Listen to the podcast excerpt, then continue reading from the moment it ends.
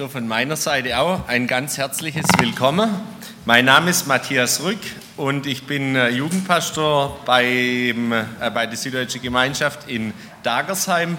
Ähm, die meisten werden mich kennen, aber falls nicht, dann herzlich willkommen ähm, heute Morgen hier zum Gottesdienst. Ähm, ich habe im Vorfeld mit jemandem gesprochen schon und eigentlich ist als Predigtthema heute der Gideon angekündigt. Also in äh, eurem Programmheft. Ähm, den Gideon, den äh, muss ich aber nach hinten verschieben oder wie auch immer, den können wir gerne nachholen. Aber ich habe gedacht, ähm, ich habe gerade so eine Predigt bei uns aus Dagersheim aus einer Predigtreihe und ich habe gedacht, die passt äh, gut zu diesem heutigen Sonntag, vor allem auch mit dem Abendmahl. Deswegen verzeihen Sie mir bitte, ähm, dass das jetzt nicht übereinstimmt. Ähm, es geht heute für um den Exodus, um den Auszug aus Ägypten. Und ein kleiner Punkt habe ich noch. Ich weiß nicht, ob ich dann danach glüncht werde. Ähm, der Gemeinschaftsleiter aus Dagersheim äh, lässt Grüße und ich soll ganz, ganz herzlich noch einladen für den Missionsbasar, der am 1.11. in Dagersheim äh, in der Rappenbaumhalle stattfindet. Also ich habe hiermit meine Schuldigkeit getan. Herzliche Einladung. Der Erlös kommt der Liebenzeller Mission zugute. Aber jetzt zum Predigtthema. Und zwar die Predigtreihe, in der dieses Thema steht, heißt Kraft tanken. Und ich glaube, so ein Stück weit, vielen Dank, so ein Stück weit ähm, kennt es jeder von uns. Zumindest die, die einen Führerschein haben. Wenn der Tank leer ist, wenn die Tankuhr so gegen Null geht, dann wird es Zeit, dass man wieder auftankt. Dann wird es Zeit, dass man den Tank wieder neu füllt mit Energie, mit Kraftstoff. Und es gibt ja so verschiedene Tanktypen.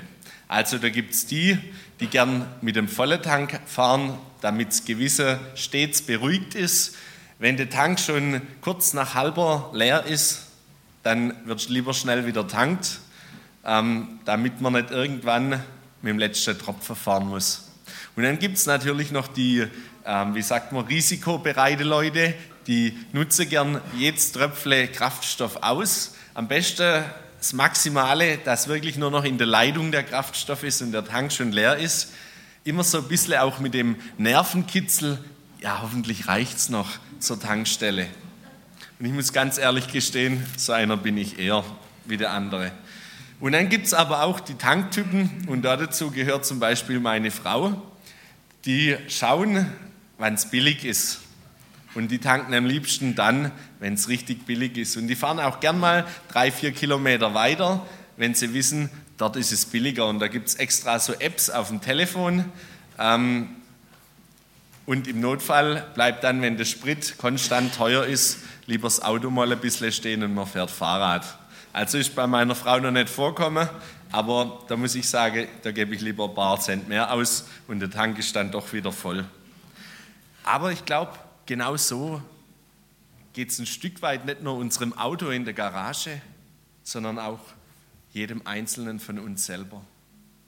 Dass es so Zeiten gibt, wo wir so richtig überschwänglich sind, wo der Tank randvoll ist und wir nur so vor Energie strotzen und gar nicht wissen, wohin damit, vor allem bei den Kindern manchmal.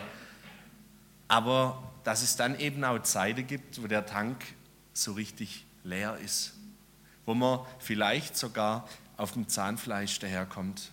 Und diese Predigt heute, die soll ein Stück weit gerade denen helfen, wo der Tank fast leer ist. Und ich wünsche mir, dass jeder von Ihnen irgendeinen Punkt mitnehmen kann aus diesem Thema Kraft tanken in der Beziehung zu Gott.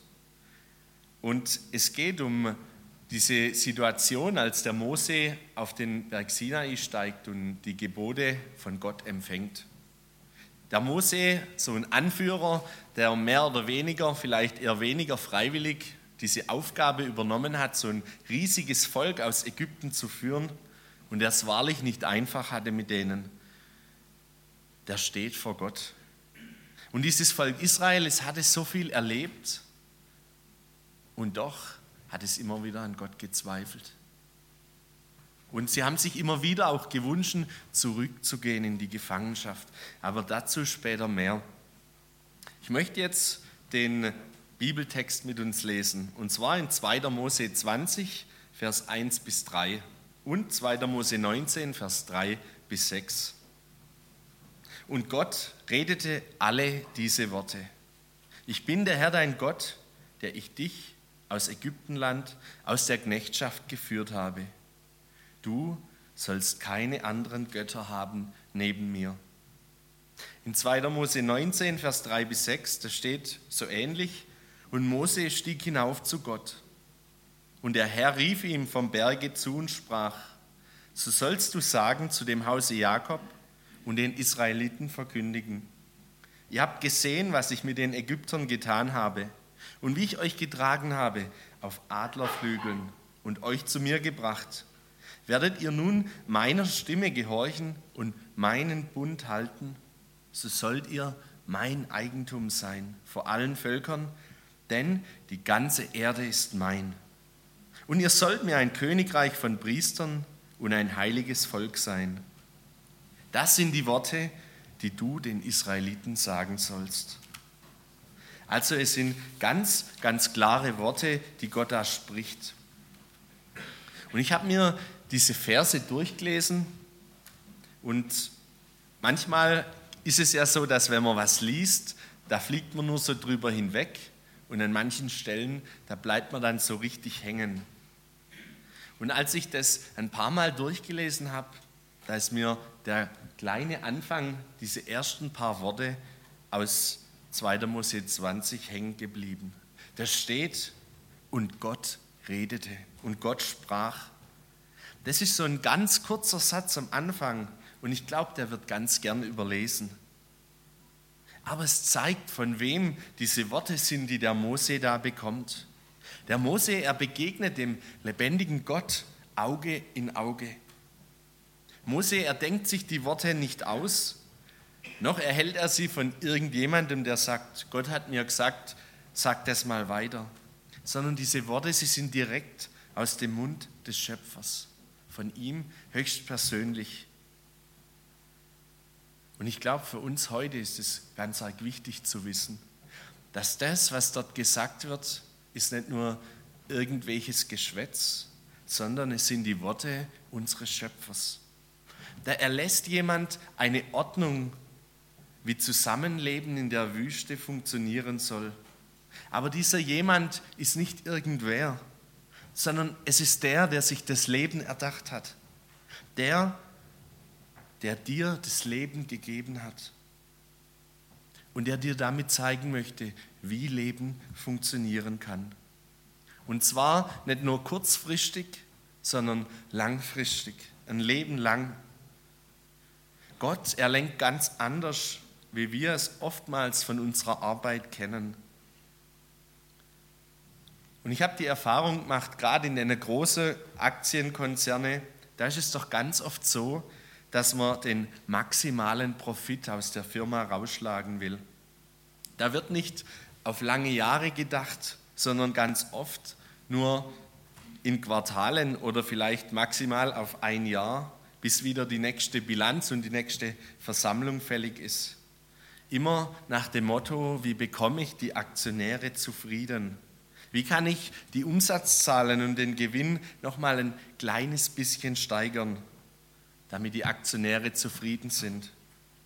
Aber es ist interessant, Gott, der eigentlich auch wie so ein Manager ist, wie so ein Kopf, aber eben von der ganzen Erde, der denkt ganz anders. Er denkt nicht in Quartalen, in Jahren, er denkt in Ewigkeiten. Was ist für ihn ein Jahr? Er denkt und arbeitet vielmehr zielorientiert. Nicht bis zur nächsten Bilanz und zur nächsten Versammlung, sondern bis zur Ewigkeit. Und das Ziel von Gott ist es, dass dort in der Ewigkeit die Zahlen stimmen. Da arbeitet er drauf zu, selbst wenn es ein Erdenleben lange dauert. Und ich glaube, es ist wichtig, dass wir uns das vor Augen führen und dass wir uns klar machen, dass Gott da ganz anders tickt wie wir Menschen. Dass für Gott die Zeit kein Problem ist. Was ist für ihn schon ein Jahr? Wenn er schon vor Anbeginn der Welt war und bis in Ewigkeit sein wird, da reißt so ein Jahr nicht raus.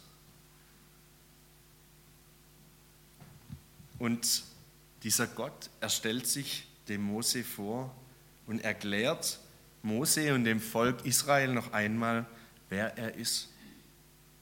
Da gibt es diese bekannten Ich bin-Worte aus dem Neuen Testament. Und auch hier ist so ein Ich bin-Wort. Gott, er wird persönlich. Ich bin der Herr, dein Gott, sagt der Mose. Und es ist interessant, als Gott Mose das erste Mal begegnet ist, da stellt er sich so vor.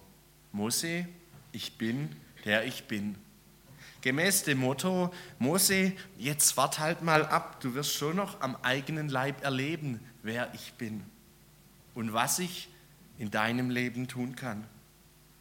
Und interessant ist in dieser dritten oder vierten Begegnung, die wie viel es auch immer war mit Mose, da stellt er sich nun ganz anders vor. Wieder in dieser Selbstoffenbarung, ich bin, doch dieses Mal für der Mose vor Augen, was er bereits an Mose und dem ganzen Volk Israel getan hat. Warum ist das so wichtig? Ich glaube, Gott zeigt damit Mose und dem Volk Israel, wenn ich dir etwas verspreche, dann halte ich das auch. Was hatte Gott dem Mose noch gleich verheißen, ganz am Anfang? Er hat gesagt in Mose 3, äh 2. Mose 3, Vers 12, Mose, ich will mit dir sein. Und das soll dir das Zeichen sein, dass ich dich gesandt habe. Wenn du mein Volk aus Ägypten geführt hast, werdet ihr Gott opfern auf diesem Berge. So, und wo waren sie jetzt angekommen? Eben auf diesem Berge. Und Gott, er sagte dem ganzen Volk, ich will euch aus dem Elend Ägyptens führen in das Land der Kanaaniter, in das Land, darin Milch und Honig fließt. Und auch hier ist zu erkennen, der erste Teil von Gottes Verheißung, dass er sie aus Ägypten herausführt, aus ihrem Elend, er ist in Erfüllung gegangen. Die Israeliten, sie waren frei von der Sklaverei. Sie sind aus Ägypten, dem Land der Knechtschaft, herausgeführt. Und was passiert hier an dieser Stelle, an dieser Begegnung Gott mit Mose? Ich würde sagen, Gott betankt Mose, indem er ihm vor Augen führt, Mose, das habe ich dir getan. Hat es sich bis hierher nicht gelohnt, mir nachzufolgen, mir zu vertrauen, mit mir diesen Weg zu gehen? Und ich habe es genannt, Kraft tanken. Kraft tanken bei Gott, indem er mir vor Augen führt, was er in meinem Leben schon getan hat. Wenn dein Tank leer ist, dann tank neue Kraft bei ihm indem er dir vor Augen führt, was er in deinem Leben schon alles getan hat. Und ich mache dir Mut, nimm dir mal ganz bewusst Zeit dazu. Weil wenn man Gebetsanliegen hat und die teilt und vielleicht auch die ganze Gemeinde dafür betet, so wie wir es vorhin auch gehört haben, wie schnell vergisst man es denn nicht wieder, wenn dann was passiert ist.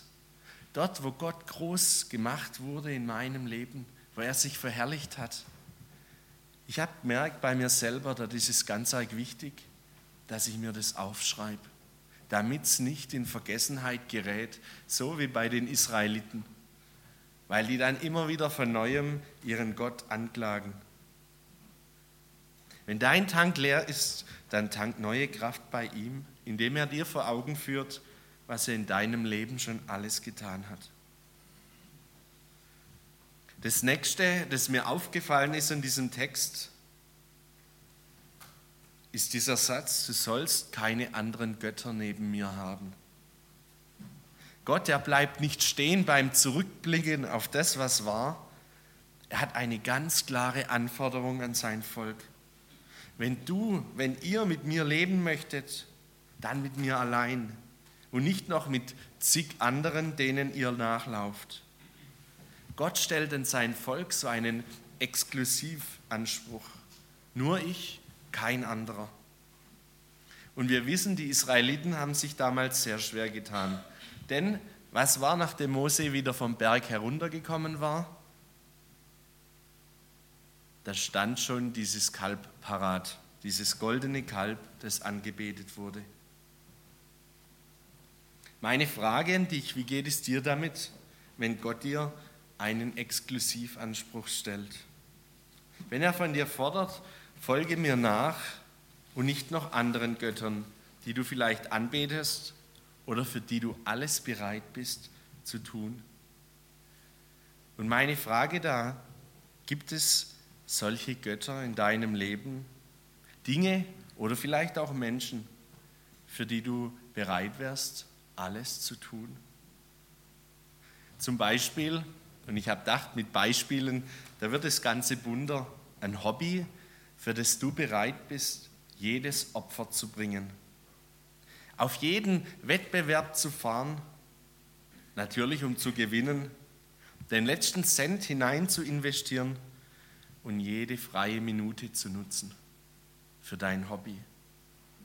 Oder für die Karriere, das liebe Geld, für das du bereit bist, alles andere an den Nagel zu hängen. Hauptsache, noch eine Sprosse mehr in der Karriere leider. Hauptsache noch ein paar Euro mehr am Monatsende, egal mit welchen Mitteln. Oder aber auch, und das ist jetzt gefährlich, die Kinder. Das heißt nicht, dass wir unsere Familien vernachlässigen sollen. Aber dort, wo die Kinder wichtiger werden wie alles andere, dort wird es gefährlich. Wenn der lebendige Gott keinen Platz mehr in meinem Leben hat, dann stimmt irgendwas nicht. Und ich glaube, nur zu gerne gestalten wir uns unsere eigenen Götter. Wir pressen sogar Gott manchmal in unsere Vorstellungen, wie er denn sein soll, wie er denn handeln soll. Und das merkt man ganz stark beim Beten. Geht es nur um meine Anliegen oder sind auch noch andere Dinge wichtig? Und ich glaube, dort, wo ich Gott auf meinen Verstand reduziere, wo ich ihn in ein Schema hineinpresse, das ich verstehe, dort werde ich bitter enttäuscht werden, weil dieser lebendige Gott sich nicht in ein Schema pressen lässt, weil dieser lebendige Gott sich nicht auf meinen Verstand reduzieren lässt sondern weil er so viel größer ist. Gott, er hat einen Exklusivheitsanspruch. Er möchte Verbindlichkeit. Und damit tun sich heute so viele Menschen schwer. Aber Gott, er macht auch einen Bund mit Mose. Vielleicht so ein Stück weit vergleichbar wie mit so einem Ehebund.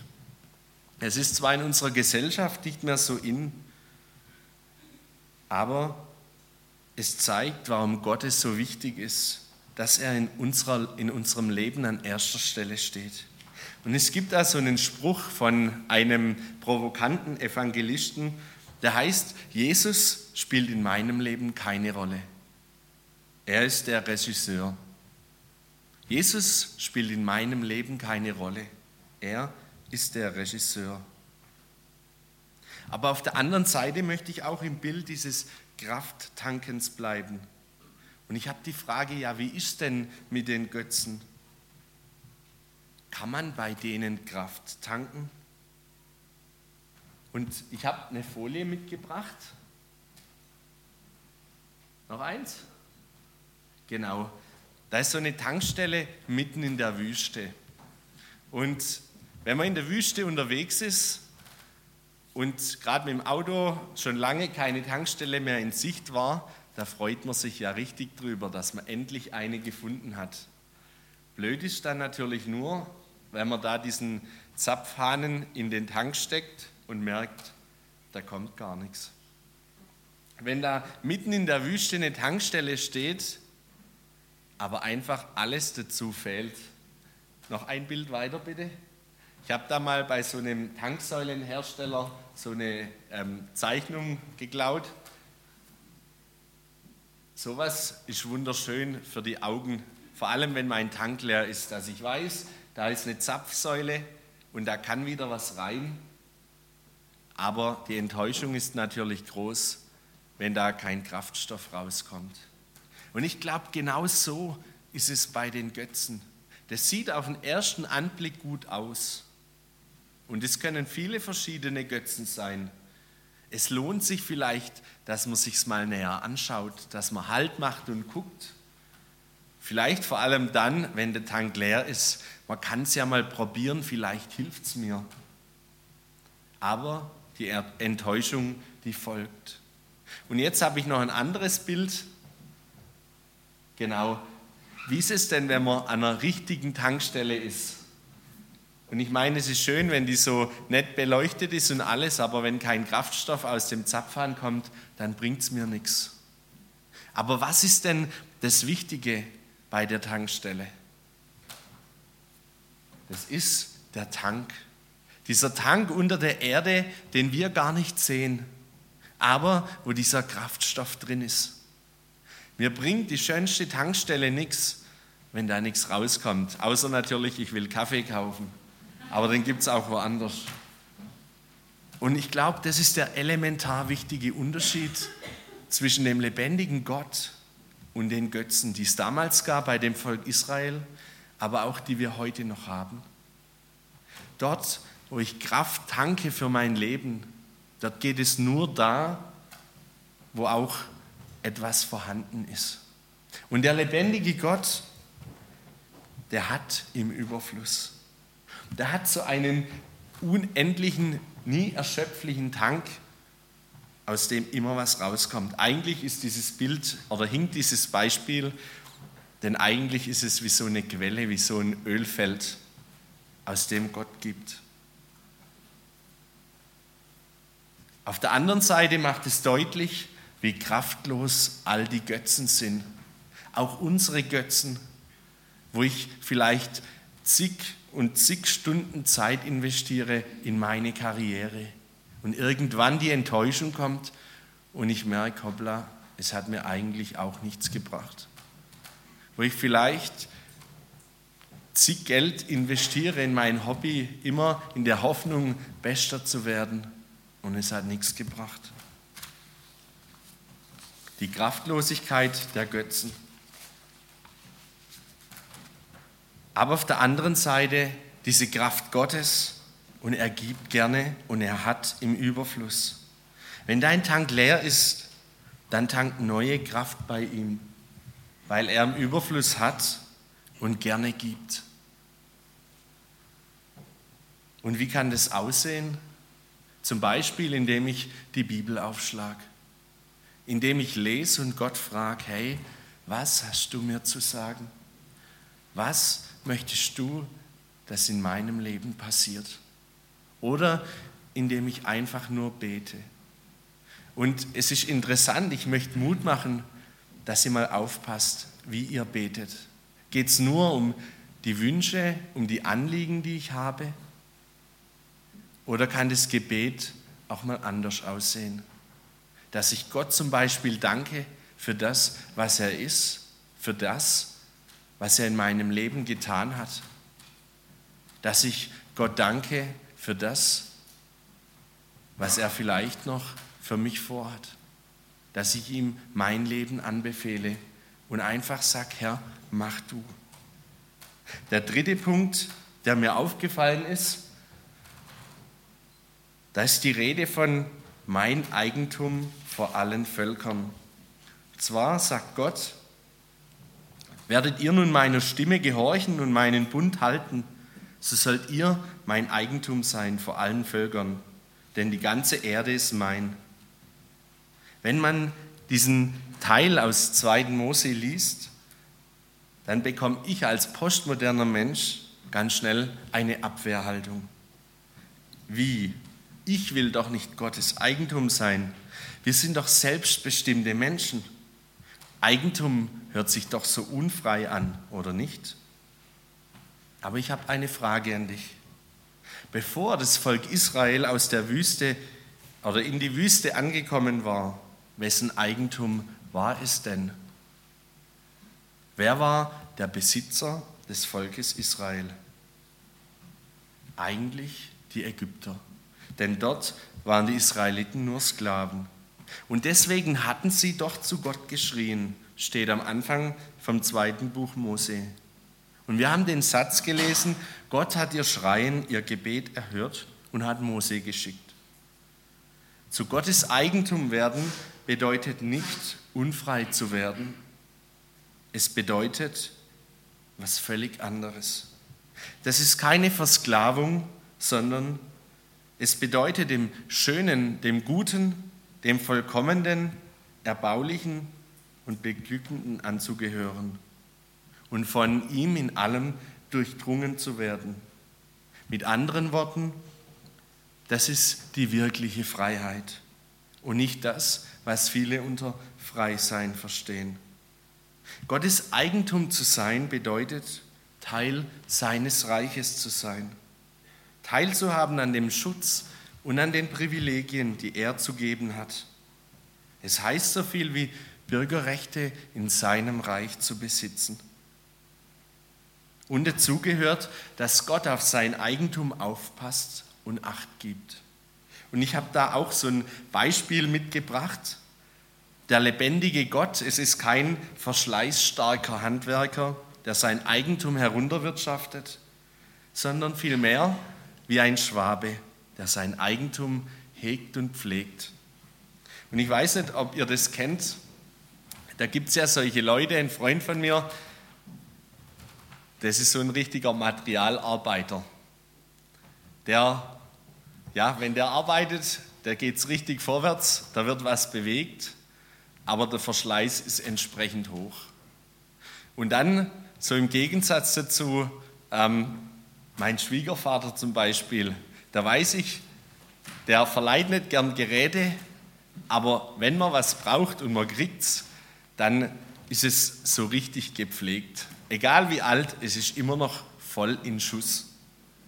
Und ich glaube, genau so ist es bei Gott. Er wirtschaftet uns als sein Eigentum nicht herunter, sodass wir auf dem Zahnfleisch daherkommen, sondern er hegt und er pflegt uns und gibt Acht auf uns. Und dazu gehört, dass Gott dich mit all dem versorgt, was du zum Überleben brauchst indem er dir zum Beispiel Arbeit schenkt, eine Familie schenkt, Gesundheit schenkt. Manchmal aber auch vielleicht gerade dann, wenn dir etwas fehlt, indem er zum Beispiel jemanden aus der Gemeinde schenkt, jemandem etwas aufs Herz legt. Und ein Freund von mir sagt dazu immer, die Gemeinde ist Gottes Bodenpersonal. Ich möchte euch ermutigen, vielleicht auch von dem weiterzugeben, was du im Überfluss von Gott bekommen hast. Da gibt es so viele gute Möglichkeiten, damit ein anderer erkennt, wie gut das doch Gott ist. Und ich habe jetzt was ganz Praktisches mitgebracht, eine Aufgabe an dich. Heute ist Sonntag, da hat man normal Zeit. Besuch mal deine Speisekammer heute. Und zwar gibt es da ja immer solche Ecken, die man lieber meidet, wo man weiß, oh, da war schon lange niemand mehr. Das könnte auch schon ein bisschen älter sein. Und dann gibt es so ein paar andere Ecken, vor allem bei Familien, die sind immer gut behütet. Meistens ziemlich oben auf dem Schrank oder irgendwo ganz hinten drum, dort wo die besonderen Leckereien drin sind. Am besten so, damit die Kinder nicht hinkommen. Und genau in diese Ecke geh und bitt Gott darum, dass er dir einen Menschen aufs Herz legt und dann nimm, was du denkst, was er brauchen kann.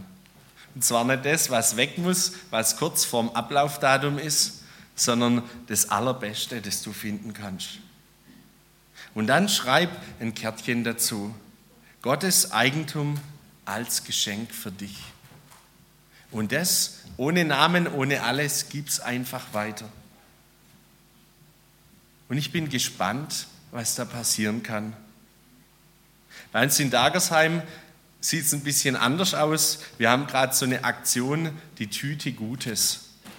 Da ist gerade für Leute, also ein Erntedank, die nicht so viel haben, die kriegen solche Tüten gefüllt mit guten Dingen als Geschenk für sie, damit sie erleben, was es heißt, dass Gott gerne gibt. Wenn dein Tank leer ist, dann tank neue Kraft bei ihm, indem du weitergibst, was Gott dir als sein Eigentum im Überfluss gegeben hat. Und ich habe vorhin so einen Zettel bekommen und ich habe gedacht, hey, eigentlich ist es genauso. Ihr habt ein geniales Event, nämlich diese Impulstage. Ich glaube, das eine ist, dass man Dinge weitergibt. Aber das andere ist, dass man Wahrheiten weitergibt. Deswegen mache ich euch Mut, lade dazu ein. Vielleicht mit diesem Geschenkchen, das für irgendjemand sein kann. Bitt Gott darum, dass er dir einen Menschen aufs Herz legt. Und dann ladet vielleicht auch eure Nachbarn, eure Freunde dazu ein, auch wenn sie Gott noch gar nicht kennen. Und ich bin gespannt, was Gott dadurch tun wird. Amen. Vater im Himmel, ich möchte dir Dank sagen, dass wir bei dir Kraft tanken dürfen, dass du damals schon den Mose und das ganze Volk Israel nicht hängen lassen hast, sondern dass du der bist, der hat und gerne gibt. Und Herr Jesus, du siehst jeden Einzelnen hier, du siehst, was uns umtreibt und beschäftigt und du siehst, wo wir vielleicht auch auf dem letzten Tropfen gerade herkommen. Und ich möchte dich einfach bitten, Herr Jesus, lass du es in unserem Leben Realität werden, dass dieser Tank wieder voll wird und wir diese Quelle des lebendigen Wassers bei dir entdecken. Herr Jesus, hab Dank, dass du uns gebrauchen möchtest, auch für die Menschen um uns herum, die dich nicht kennen. Und auch da bitte ich dich, Herr Jesus, lass uns dein Bodenpersonal sein, um diesen Menschen Gutes zu tun. Hab Dank dafür, Herr. Amen.